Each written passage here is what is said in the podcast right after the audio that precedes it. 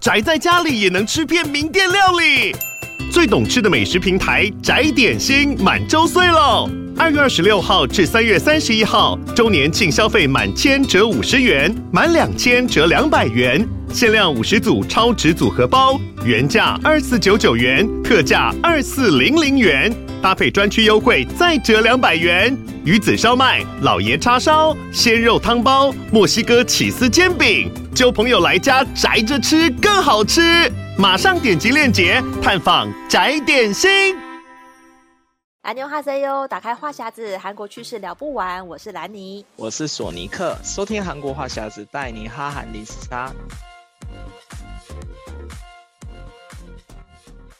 好，你好，欢迎收听这一集的韩国话匣子。今天要跟大家来介绍一本新书。那这一本书呢，感谢这个时报出版，就介绍我们韩国话匣子读者的一本新书。然后待会我们会跟大家讲一下，就是我们这一期节目也会送出两本给听众朋友。那这本书呢，是由呃前韩国的这个王牌主播孙时熙他所出版的这一这一本叫做《坚守议题，撼动韩国的力量》。那孙时熙呢，他其实是之前这个韩国 JTBC 电视台的一个这个。王牌的当家主播了，然后不知道可能比较熟悉韩国的听众朋友可能会听过他的名字。那他在韩国之前是播报这种九点晚上九点的这种时段的新闻啊，比较是呃评论一些韩国的时事啊，然后会一个比较呃，他是一个很犀利的这个形象。跟在韩国的这个新闻台算是一个比较王牌的这种形象，在分析时事这样子。那这本书呢，是孙时熙呃他在描述他在呃 JTBC 的。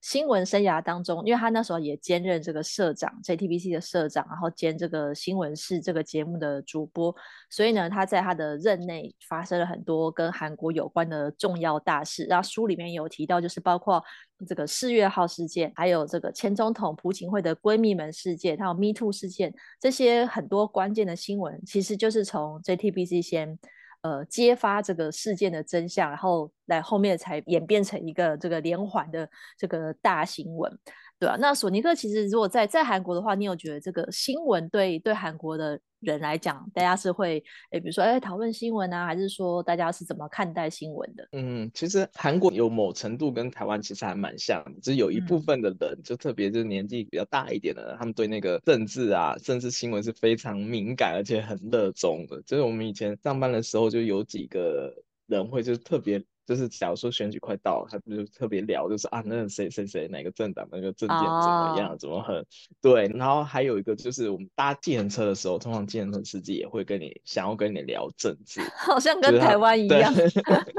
对，对我感觉就是其实还蛮像的。然后因为他可能是就上车以后无聊嘛，然后就是他们就会聊，而且很多韩韩国人都知道，就是台湾的一些政治的一些。局势大概是什么样的的情况，然后就很想要跟你聊，然后也会说自己的韩国就呃可能哪一个政党做的很不好，就很很明显的感觉到他们会倾向哪一派。然后其实，在韩国的话，其实我觉得应该大部分人都知道，其实很多电视台其实都会有一些政党的颜色的偏颇。嗯，对。所以呃像而且因为韩国又是那种大财团操纵的社会。嗯，然后你就可以看得出来，就假如说某某个事情对某个财团比较不利的时候，他的一些比较关系的那些电视台啊，就可可能就比较会冷处理那个新闻。嗯，对，所以就其实很明显。然后我自己在看的那个新闻频道，其实比较多，我会比较认知的是那个 YTN 啊，就是他们是比较新闻专业的那种二十四小时的新闻频道。嗯，然后但是在韩国呢，像现在那个。孙石溪所在那个 JTBC 啊，也是最近几年起来，然后也变成很大的一个电视台。因为其实以前 JTBC 它的算是新闻台成立的会比较晚一点，因为它的前身是中央日报嘛。嗯，对，然后。其实韩韩国有好几个比较大的主要的报纸，像是朝鲜日报还有东亚日报，他们后来都有成立一个那个电视台，然后他们其实是互相就是感觉算是竞争的关系。啊、然后我记得那时候像 JTBC 后来啊，他是因为就是给韩国人的形象就是比较就是我坚守在一个比较中立，或者是他很很会揭发什么弊案啊，嗯、或者揭发什么就是对对对就是帮。国民伸张正义的那种感觉，所以在韩国的形象普遍还是算是比较好。但是有几个电视台就是在韩国人心里形象是比较很很不好的电视台，就是像是 MBC 电视台，啊、真的，就是我是有耳闻，就是就是他们的这对他这一台的那个就是报的新闻的信任感就比较不那么好，可能现在有点改观了，啊嗯，但是我以前刚听到的时候，我听到的是嗯 MBC 的。新闻好像是比较不好，然后 SBS 的主播长得都很帅很漂亮，就是就是有一个这种感觉，就一般我感觉是一在在我来讲，我的对新闻台的印象是这样。对，兰宁，你应该对韩国新闻台比较有研究，对不对？那你觉得哪你都看哪一台比较多？我之前也是看 YTN 比较多，我觉得他们的新闻算是还蛮丰富的，嗯，然后也会有一些自己开发的这种独家报道。因为我自己在台湾的新闻台做事，我就我感觉就是大家在台湾很很要求，就是独家报道这四个字，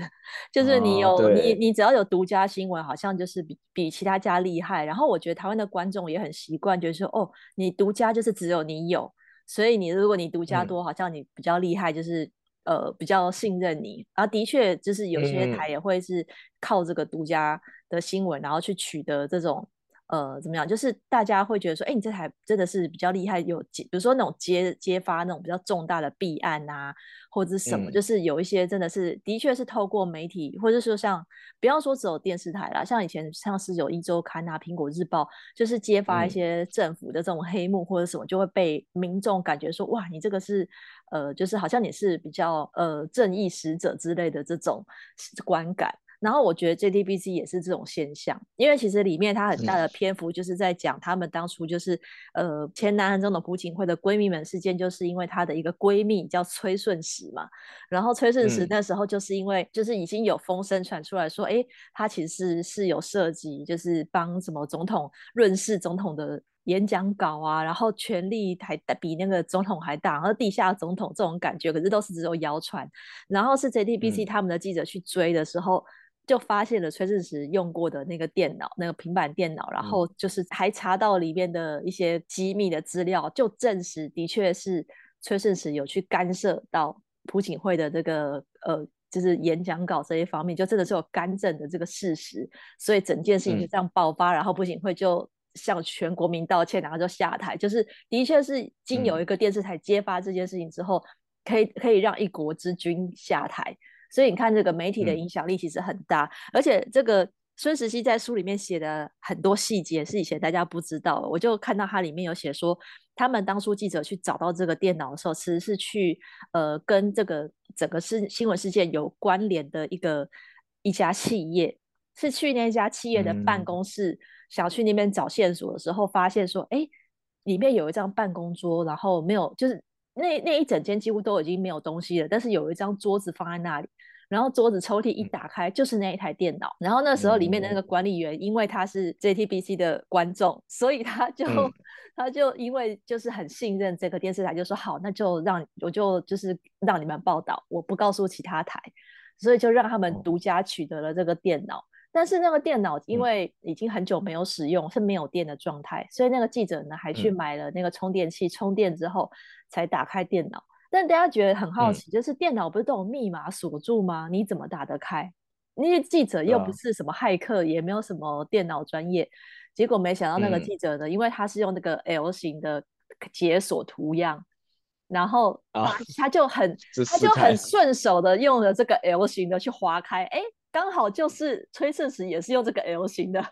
符号，然后就打开了。他说：“哇塞，这个这不知道是运气好还是什么，就就就这样解锁，然后就揭发了里面的很多的机密的档案，这样，然后就揭发这起事件。嗯”我就想说：“哇塞，这个之前报道都不知道有这样的内幕，嗯、然后他现在把它写出来说，哦，原来当初是因为这样，然后他们的确也是因为这起事件，整个在。”就是韩国人民的心目中那个地位就提高很多，因为揭发了这么大的一个新闻，嗯、所以大家就会觉得你这个电视台有公信力啊，然后就比较信任你这样子。对，是他，但是他里面也有提到，就是之前在那个四月号事件，因为四月号事件是二零一四年呃那个时候发生的嘛，然后那个时候其实他们也有去现场播报，然后去采访，可是他们那时候因为、嗯、呃那时候讯息非常的混乱，然后政府。韩国政府他们都是讲说，哦，我们有积极的讲抢救啊，有在呃这个搜救啊什么的。可是那个罹难者，就是那些罹难学生的家属，当时都是就是说，嗯、呃，跟政府讲的根本就是不一样的。然后去请他们的记者去报道，嗯、就说哦，其实我根本就没有看到有人来这边搜救，政府都是说一套做一套这种感觉。嗯、然后这个时候，孙石熙就说他在面临他到底要不要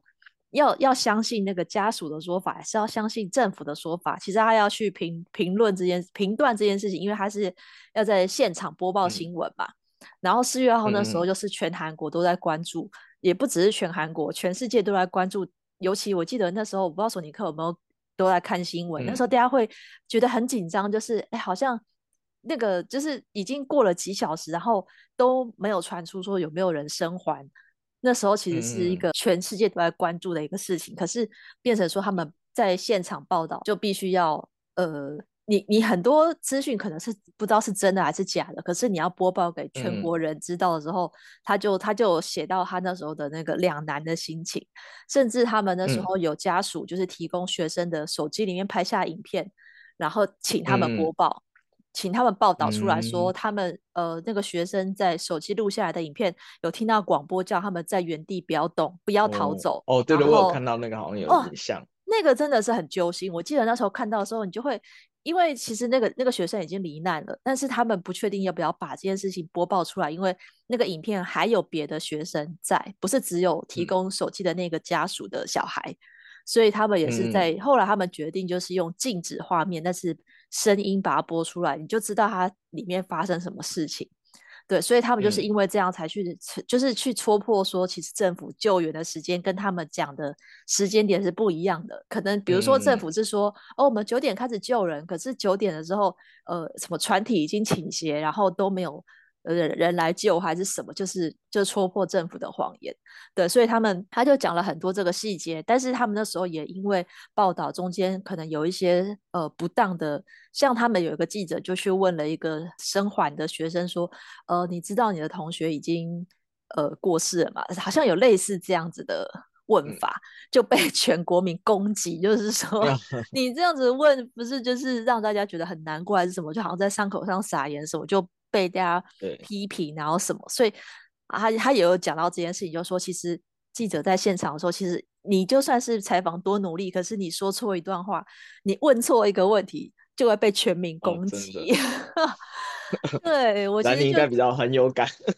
真的，这个都会被放大检视。其实是没有错，因为我觉得的确很多人他虽然是一直在骂媒体，可是他也很需要你的资讯。所以他很关注你的一举一动，只要有那种大事件啊，不是现在很多人都会就是觉得很多记者好像什么，就是不是台湾很常流行一句话，就是什么小时没读书，长大当记者，就是都是在调侃这件事情。嗯、但我要说，其实很多记者大部分都还是很认真的播报的，就报道的是事实。其实比真的很少数的人会去什么捏造一个什么假新闻，然后要去骗取这个观众什么的，就通常在。公司里面就会被制止了，因为这这真是完全、哦、完全假新闻，基本上现在是完全禁止的，除非你是不是体制内的，嗯、不是这种电视台里面的记者，你可能是一些不知名的媒体，然后他自己报一个新闻，这种、嗯、那种就是假、嗯、呃那种假新闻网站农什么内容农场那种比较可能，啊、可是如果你是这种喊得出名声的电视台，台湾或是韩国的话，嗯、我相信应该大部分都还是还是是可以信任的、啊。对啊，那索尼克你在在韩国你，你你你自己的话，你比较会想要收看的是哪一台的新闻，或是你会觉得，哎，你有想看新闻，你就会看哪一台？有会有这样子的习惯吗？嗯，我一般的话就是看 TVN，因为二十四小时都是新闻频道，然后只有、oh. 只有就是偶尔是会转到就是其他台，然后因为我家现在是用的是三星的那个 Smart TV，然后它其实里面有一个内建的联网电视，嗯、它就是免费可以，就你不用接第四台就可以看的。然后里面就是有 YTN 跟那个 Yonhap News，就是另外一个频道，还有 JTBC 的这三个新闻台是可以免费看的，就是透过三星的 TV，只要你有 TV 联网，它就可以免费看。所以我基本上我如果看新闻都是看这三台，因为它是免费可以播的，就直接内建在电视，不用接有线台。所以通常都是看这几台，嗯、然后其他，但是我觉得韩国的新闻就比较没有像台湾那么有趣。我刚才感觉台湾的新闻节目会比较。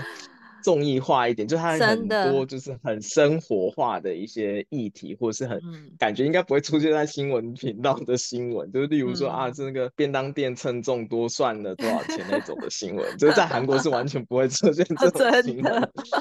对，但是就我有时候反而反而觉得台湾的新闻频道会比较好看，就是偶偶尔会看到台湾的新闻，因为感觉更生活化一点。然后韩国新闻就是比较。传统一点的新闻，然后但是它就是一直会连播很多新的不同的资讯，嗯、然后我有的时候这一台看完以后，我会再跳别台，因为就是想要看不同的画面、不同的资讯这样子。我我觉得你讲的这个真的是很很真实的、嗯、真实的反应，没有错。因为其实因为我工作的关系，我也是比较常需要看韩国的新闻，然后我就会发现，嗯、就像你讲的，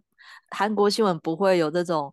呃，比如说，哦，买一个便当里面出现了这个蟑螂脚什么什么，然后就去访问民众，对对对，就是不会有这种很鸡毛蒜皮的小事。我我如果我看到的韩国新闻都是跟民生跟民生经济相关的很多，这种生活化也有，可是它的生活化是，比如比较物价上涨。比如说最近在讲说啊，啊，牛奶价格上涨很多，然后乳制品怎么样，嗯、然后或者说泡面价格调涨是什么近近几年的几倍，它的民生物价这些是它常常在报道，可是都是跟民生相关，嗯、但是它不会选择一个个案，嗯、比如说什么哪一家人呃就是去吃了一个便当，然后里面发现什么，或者说呃这一家的这个呃什么蔬菜怎么样，就是不会以一个个案去。变成一个新闻，嗯、我感觉就是这是一个蛮大的不同。所以我有时候在想说，是不是因为台湾的新新闻台就二十四小时，然后太多时段要 消耗了，所以有时候必须要播一些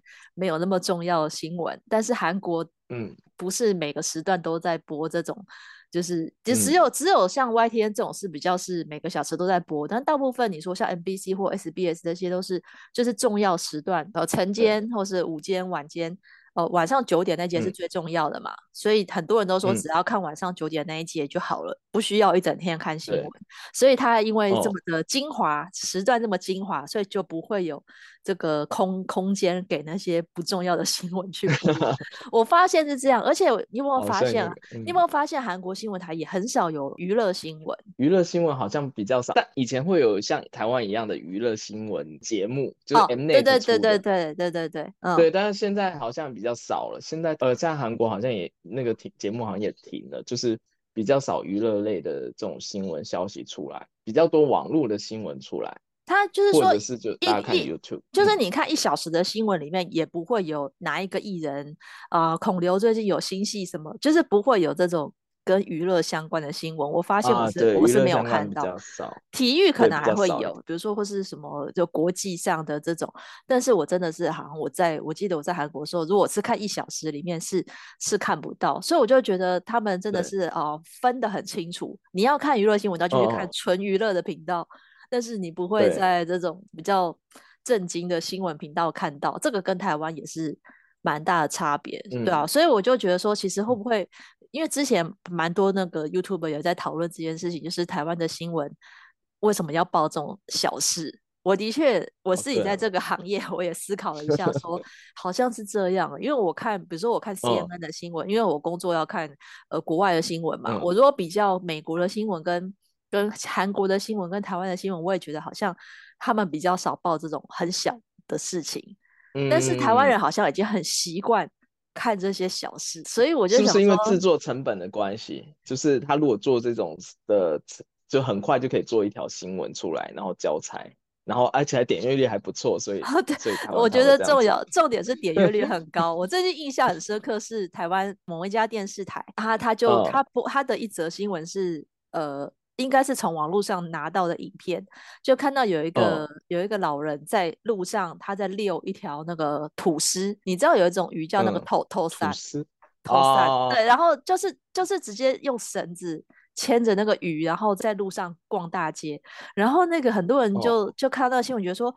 我可以这样遛鱼的吗？还是怎么样？就是很惊奇。然后我看到那个影，嗯、我看到那个影片是因为我看到他们上传到他们媒体的那个脸书。那个的点阅率大概有超过四万，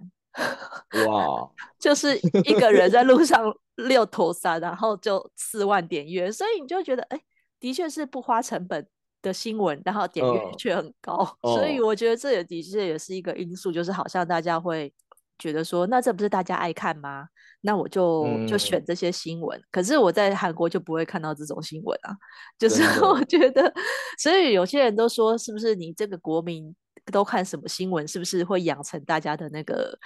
关注度，我我我的确是觉得说，可能是有一些相关，就是韩国人他可能也不见得说不喜欢看这无聊新闻，可是他可能不把它当新闻看，嗯、就是一个、uh, 网络影片嘛。可是现在台湾已经变成就是新闻太多了，嗯、所以是各式各样，uh, 然后小的也有，大的也有，就是娱乐综艺化的也有，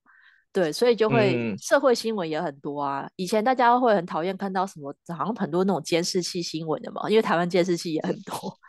可是我说，哎、嗯，韩国韩国监视器也不少，可是我好像很少在看看到韩国有监视器新闻。有，除非是那种发生杀人事件或者是发生重要的交通事故，才、啊、会调那个画面出来。对对对，我就我突然想到，就是之前那部韩剧那个《皮诺丘》，皮诺丘的那个，他是讲韩国新闻业的，哦、然后我就就还蛮有感，就感觉韩国的新闻，我不知道台湾是不是这样，他每次就每一天都会开直播会议，然后他们会分成好几个组，嗯、然后出去取材。嗯，然后像之前他那个皮皮诺丘那个男女主角就被分配到警察局派出所那边，还要蹲点等新闻。对对对。然后就想说，哎、嗯，台湾不知道会不会也也是这种模式在进行，还是其实台湾是走别的模式去弄？因为我感觉他以以韩国这种制作水准的规模的话，就是他们一个新闻台，他要养好多好多记者，然后还要派到不同的点去驻守，才能有办法做这样子做。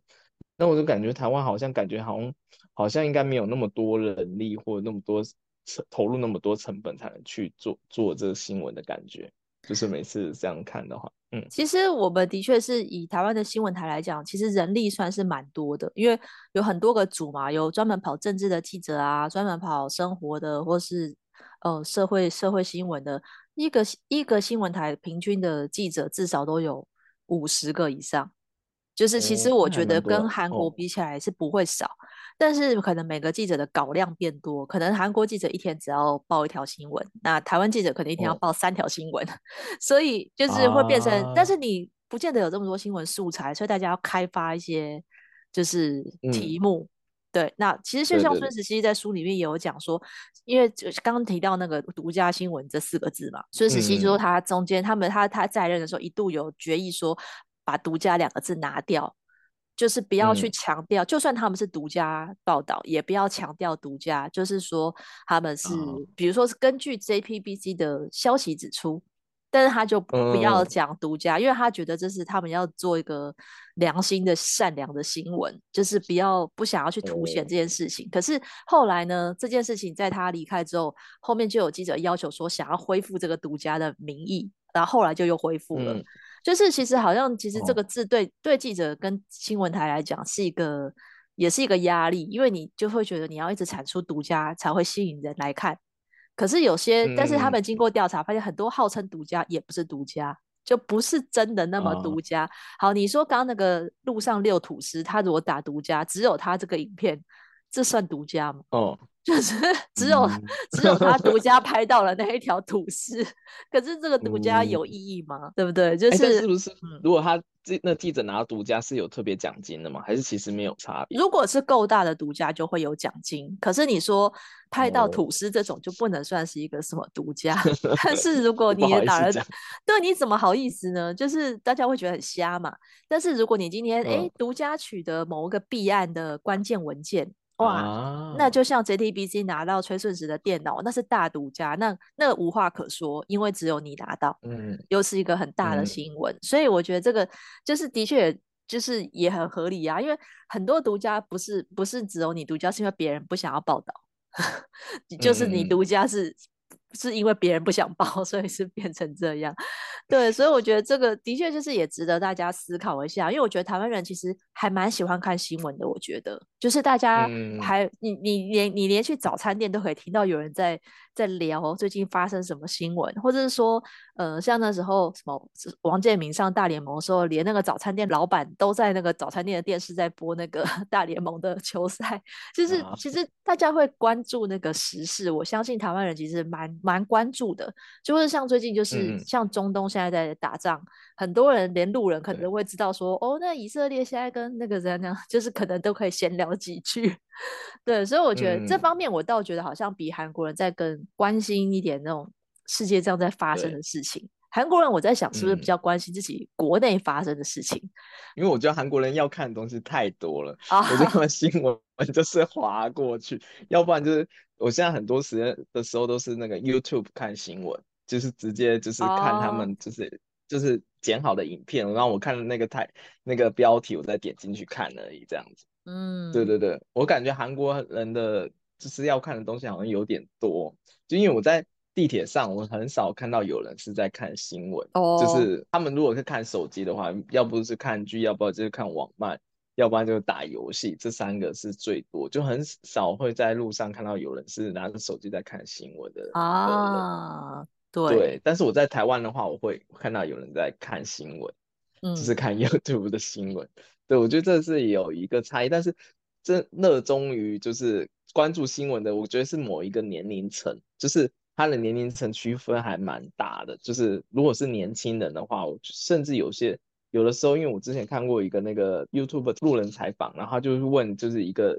最新的时事，就很多是连大学，他是在大学里面采访的那些什么自由学校大学生，他们很多连时事都发生什么就是不太清楚。嗯，对，会不太清楚。他们可能知道一个大概，就国际时事，他们可能知道一个大概而已，嗯、或者是他们哎，甚至不知道这件事情。但如果是针对这种上班族，或是嗯比较年纪比较大一点的，他们就会很了解。就是看新闻的受众，我觉得他韩国的区分是还蛮大的，对。嗯对啊，因为我觉得其实像就像他们计程车司机，就是年纪偏长，可是他们也很很很爱聊这个时事。其实台湾的也是，就是你会发现有些 年长者，他们也还蛮喜欢聊新闻的，就是他也会可能还是说他就是不比较不像年轻人要看漫画、要看韩剧什么的，所以他就看新闻，他就可以，他可能还还比年轻人知道现在发生 什么事情。真的，对，我觉得应该是这样。对啊，然后再讲到就是最近韩国时事，大家也是呃，台湾观众可能也比较关注，就是在这个艺人吸毒的事件。我觉得这个事情对在韩国来讲，嗯、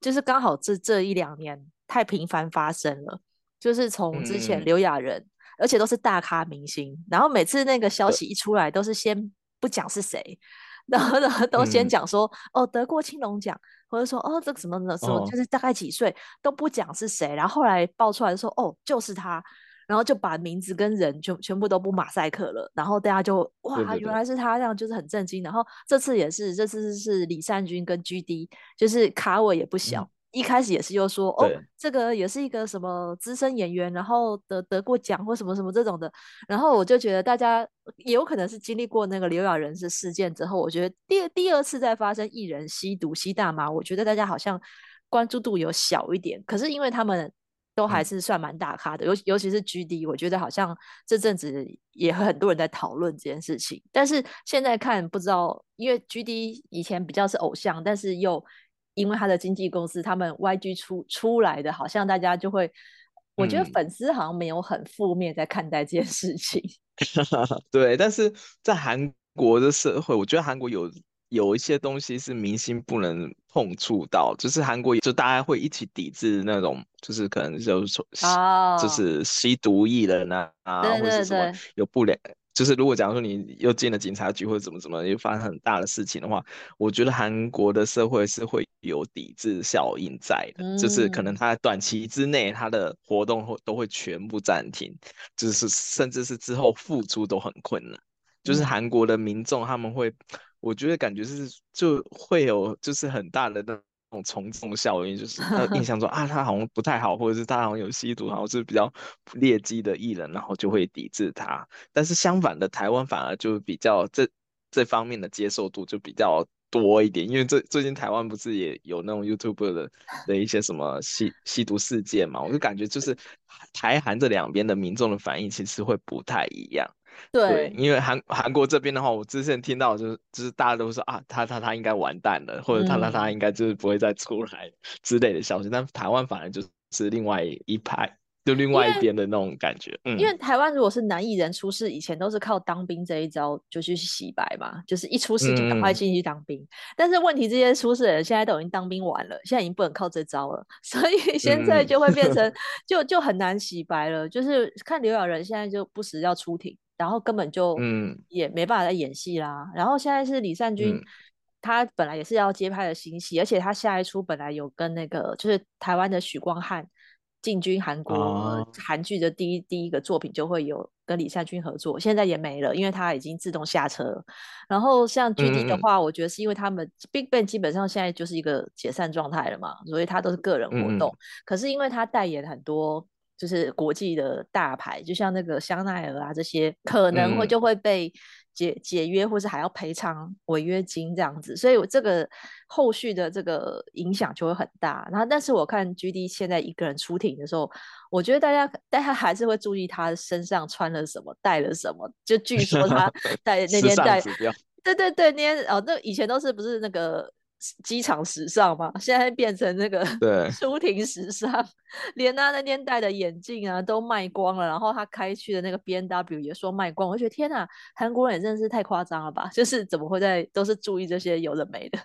对，所以我觉得这个的确是民情不一样啊。但是像现在最近台湾出事的是这个 YouTuber 嘛，这个 Joeman，嗯，他这个也是呃有时候被发现那个吸大麻的事情，嗯、可是台湾人对 YouTuber 的这个界限呢，就把他们门槛放比较低，就没有把他当圣人看待，就觉得哦，YouTuber 嘛，就就无所谓。嗯、而且 YouTuber 他还是可以继续拍片哦，他他还是可以上片赚流量哦，嗯、也不会因此被 YouTube 下架。只是说他可能一些业配的厂商可能会